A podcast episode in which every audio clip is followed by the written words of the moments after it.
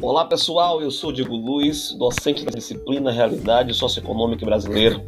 Na aula de hoje falaremos sobre isolamento social e também sobre os agentes da socialização. Na aula passada, falamos sobre a introdução do que seria socialização. E justamente nessa aula de hoje, teremos vários elementos que correspondem a esse universo. E juntos saberemos muito mais sobre essa temática. Você quer saber mais? Te aguardo na aula até mais tarde.